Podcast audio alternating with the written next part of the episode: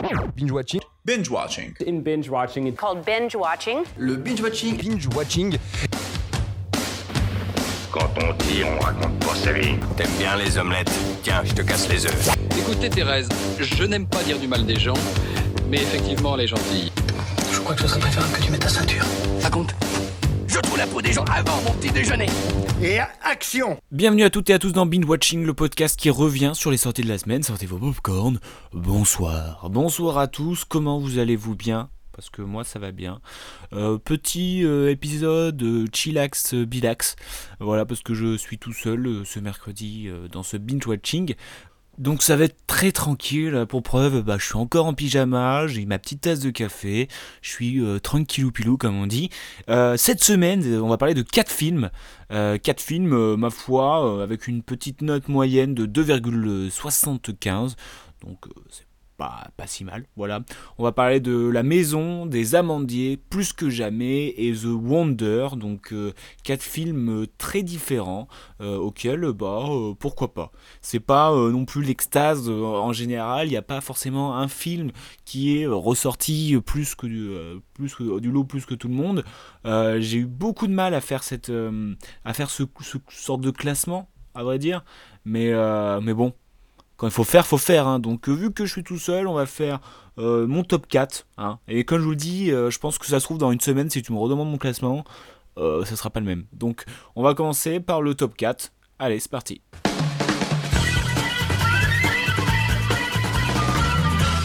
Mais avant de faire le top 4, je manque à tous mes principes. J'avais euh, introduit depuis cette saison le binge de la semaine, le, binge d'or, voilà, l'acteur ou l'actrice qui m'a fait, qui m'a hypé le plus cette semaine.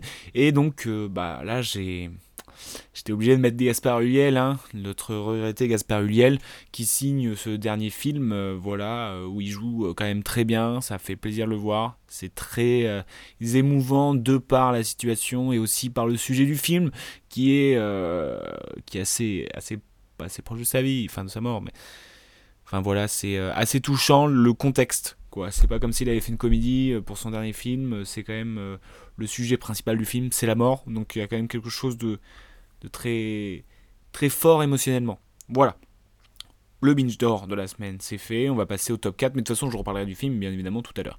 Le top 4, euh, c'est le film La Maison de Anissa Bonnefond avec Anna Girardot, Horatica ou encore Rossi De Palma qui euh, nous plonge dans l'histoire tirée d'un livre, je crois, où euh, une autrice, pour écrire son livre, justement, décide de se faire engager comme prostituée dans une maison close à Berlin. Et donc, bah, nous la suivons dans son processus de création, on va dire ou euh, avec Anna Girardot, voilà, qui, est, euh, qui, joue bien, tout simplement. Euh, voilà, je trouve que la thématique qui est abordée est, est bien abordée, mais il y a un truc qui m'a un peu gêné, dans le sens où tout le film remet en question de, du métier de prostituée qui est presque un métier comme un autre que alors oui il y a des, des beaux des des trucs graves qui s'y passent et que ça a intérêt, en fait, ça montre que ça a intérêt à être contrôlé parce que sinon, bah, c'est la merde et que c'est euh, complètement différent le travail et le, la passion de la vie, quoi. Waouh, c'est beau ce que je dis. Et euh, pendant tout le film, on montre que que bah il y a sexe et sexe en fait, qu'il y a sexe pour se faire plaisir, sexe pour faire plaisir, on dirait. Et, euh, et, je trouve que pendant tout le film, ça montre bien toutes les thématiques qui pourraient être abordées euh, liées enfin, à ce sujet. Quoi. Toute, euh, là, on a le, la vie sentimentale de quelqu'un, euh, avec la famille, avec les collègues, est-ce que c'est la vraie vie? Enfin, tout ça, c'est bien abordé, on aborde un peu tout, et c'est vraiment constructif, je trouve, dans la démarche. Mais il y a un truc qui m'a gêné, c'est qu'il il y a un moment, bon, je c'est pas vraiment du spoil parce que je vous raconte pas la fin mais euh, pendant qu'elle est dans la maison close et tout ça elle rencontre un, un, gars sur euh, Tinder ou un truc comme ça et euh, là commence une histoire d'amour et même à un moment ils vont faire l'amour mais l'amour pour de vrai. Et je trouve que il y a beaucoup de scènes de sexe dans, dans ce film et la scène de sexe ultime qui aurait pu y avoir, c'était pendant cette scène, et je trouve elle a été un peu gâchée par des effets un peu bizarres, un peu des ralentis chelous, une musique un peu... Et du coup, ça, ça a cassé tout l'érotisme de la scène qui aurait pu être, genre vraiment... euh, on aurait pu se dire, avec toutes les scènes de sexe que tu m'as proposées, la scène la plus érotique, c'est la scène où il y avait vrai sentiment. Et je trouve que ça a mal été amené, et du coup, je trouve ça dommage. Euh, voilà pourquoi c'est mon euh, flop entre guillemets parce que c'est, je me suis pas ennuyé non plus. Voilà le top euh, 3.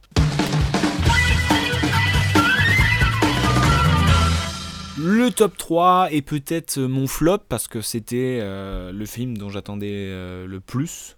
Voilà, c'est Les Amandiers de Valeria Bruni euh, Tedeschi avec Nadia Tereskevich, Sofiane Benasser encore euh, Louis Garrel.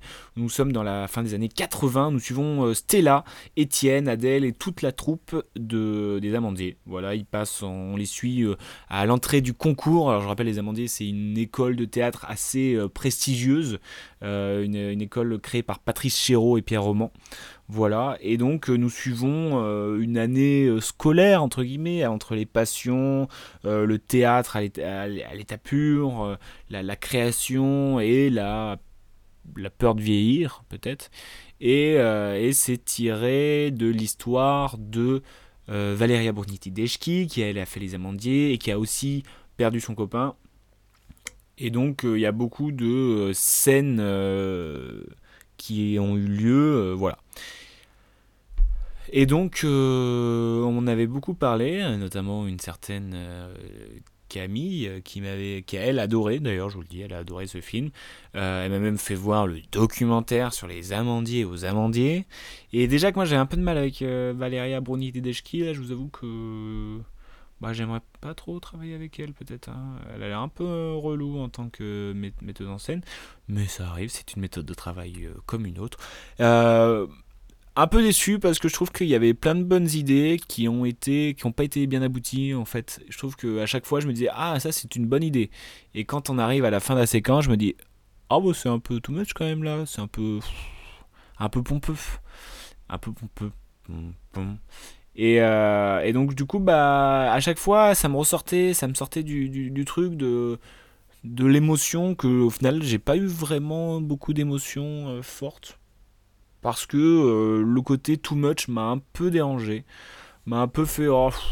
Et c'est vrai que euh, j'ai peut-être, je l'avoue, hein, j'ai peut-être soufflé plus d'une fois. J'ai soufflé, nous soufflâmes, voilà. Euh, pour ce qui est des acteurs, j'ai bien aimé Nadia Tereskevich et Louis Garrel, mais par contre, je vous avoue que Sofiane Benasser, bah, j'ai pas trop kiffé son jeu. J'ai l'impression ça donne un genre de style que ça m'a un peu dérangé et ça m'a encore une fois un peu sorti du film. En fait, il y a plein de trucs qui m'ont fait sortir du film euh, parce que euh, je n'aimais pas euh, l'intention finale, peut-être. Je sais pas pourquoi. Je trouve que c'était. bah, c'était pas pompeux, mais peut-être en vrai. un peu too much pour moi. Plein de trucs too much. Après, ça reste un bon film et avec des scènes euh, qui sont assez fortes. Euh, donc, euh, je vous invite à le voir. Surtout si vous êtes fan de théâtre, parce que je pense que bah, ça peut être assez bien représentatif de cet univers. Voilà. Mais, ça ne m'a pas touché, finalement. Désolé. Tout de suite, on passe au top 2 du coup. Euh, pour le top 2, euh, j'ai choisi de mettre Plus que jamais de Émilie Atef avec euh, Vicky Krieps, Gaspard Huliel ou encore Björn Floberg. Euh, Qu'est-ce que c'est que cette histoire? Nous suivons Hélène et Mathieu qui ont l'air d'être heureux ensemble depuis de nombreuses années. Années Années Euh, mais euh, il y a Madame qui euh, est mourante. Et donc on voit que ça impacte forcément leur vie. Et Hélène décide de partir seule en Norvège pour chercher la paix tout simplement et partir en paix finalement. Donc on suit d'un côté elle qui veut se libérer de quelque chose de la peur de la mort de tout ça. Et de l'autre lui qui veut euh, bah, ne pas la voir partir, sachant que c'est inévitable. Donc c'est c'est assez touchant, d'autant plus que bah, Gaspard Huliel bah, perd son âme, et donc c'est il y a un petit peu un côté je sais pas comment dire symbolique qui est assez fort. puis les deux acteurs sont bah, très bons on voit, la plupart du temps euh, Vicky Krieps qui joue euh, justement la mourante et qui, euh, bah, joue très bien. les paysages sont assez beaux parce qu'il y a toute une partie qui se passe en Norvège où on sent, je sais pas, on sent la, on sent l'air frais. C'est bizarre à dire, mais on sent ce côté, c'est ici qu'il faut aller quoi. Et c'est ça, c'est vraiment bien fait.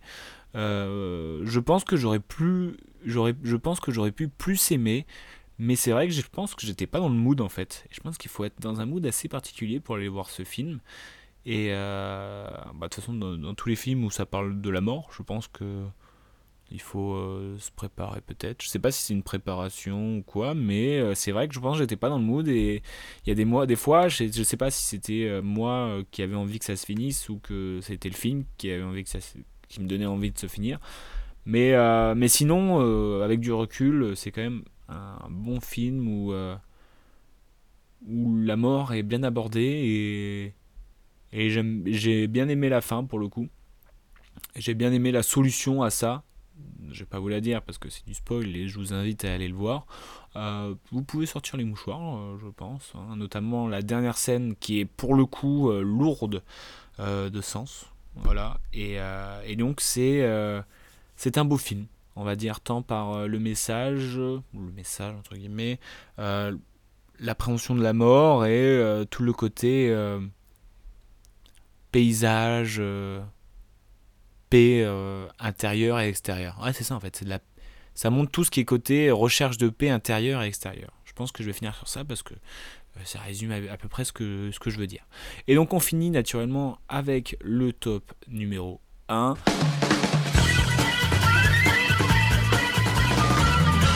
Euh, un film disponible sur Netflix, The Wonder, euh, de Sébastien Leilo avec Nia Malgar, Florence Pouf ou encore David Wilmo. une histoire assez étrange car nous sommes en 1862 où euh, une infirmière anglaise est appelée dans, euh, une campagne irlandaise pour euh, surveiller quelqu'un car il y a un étrange miracle, un truc assez mystérieux qui se passe. En effet, Anna O'Donnell, qui est une jeune fille de 11 ans, prétend ne rien avoir mangé depuis 4 mois et qui survit par miracle. Et depuis qu'elle se met à la surveiller, et euh, eh bah la jeune fille euh, périt. Et donc euh, c'est tout ce truc entre l'infirmière qui veut sauver la jeune fille et tout le, tout le village qui veut garder ce miracle, si c'en est un. Et, en fait, ils veulent prouver que c'est un miracle, sachant que c'est pas forcément un miracle. Et donc, il y a tout ce truc de genre, mais quand même, là, elle, elle, elle, elle va mourir, peut-être, sans doute. Ouais, mais euh, t'inquiète, c'est un miracle, on a juste encore euh, deux semaines à, tenir et, euh, et, ça prouvera que c'est un miracle. Ouais, mais elle est pas, elle est pas très bien là. Bah, prouvez-moi que c'est pas un miracle.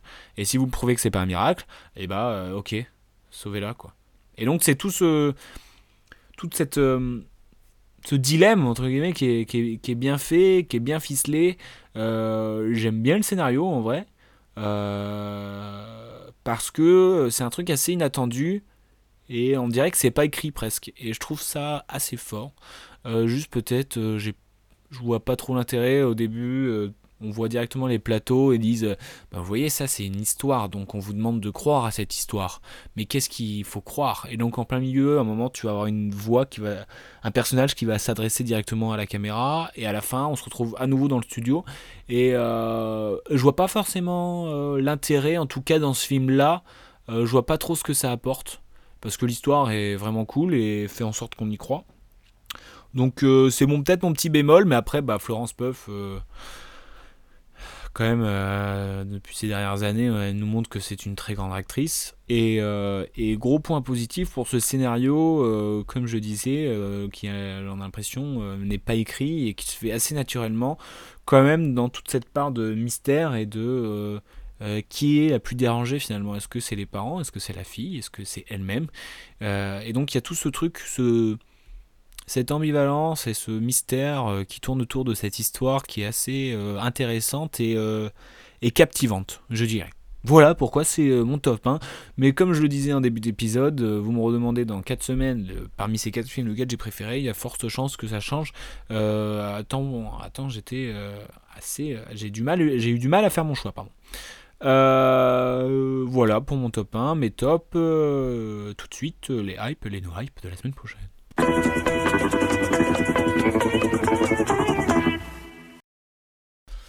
Pour les hype et les no hype de la semaine, on a quand même un beau programme cette semaine, donc euh, j'espère ne pas trop être déçu. Mano hype euh, contre toute attente, ça va être euh, Bones and All. Désolé pour pour l'accent, avec Timothée Chalamet, euh, Taylor Roussel et Mark Rylance, où alors le pitch est Marraine part à la recherche de sa mère et rencontre Lee, un adolescent à la dérive, qui va l'embarquer dans un road trip enflammé sur les routes de l'Amérique profonde. Leur amour naissant sera-t-il suffisamment fort pour résister à leurs démons? Euh, J'ai quand même hâte d'aller le voir, mais j'ai peur de ne pas aimer Doom and Wipe sincèrement je dis. Euh, je j'appréhende beaucoup en fait, d'où cette, cette no hype mais euh, j'ai envie d'aller le voir. Oui, enfin, c'est pas très clair. Ma hype, euh, j'ai vu la annonce euh, il y a pas longtemps et bah, ça, me, ça me hype en fait. C'est le principe du coup, donc ça on rentre euh, bien dans le thème. C'est euh, le menu de Marc Miold avec Ralph Yen, euh, Anya Taylor-Joy ou Nicolas Hoult. Un couple se rend sur une île isolée pour dîner dans un des restaurants les plus en vogue du moment, en compagnie d'autres invités triés sur le volet. Le savoureux menu concocté par le chef va leur réserver des surprises aussi étonnantes que radicales. Un peu en mode thriller épouvante horreur, et franchement, ça me hype. Là, je suis hypé de ouf, même si je je sais pas si ça va être bien ou pas. Euh, ça me hype euh, plus qu'autre chose. Donc euh, voilà mes hype, nos hype de la semaine. binge watching, c'est terminé. Merci de nous avoir écoutés jusqu'au bout. sur ce, je vous souhaite une bonne semaine, une bonne heure, une bonne soirée, à la bonne heure. peace.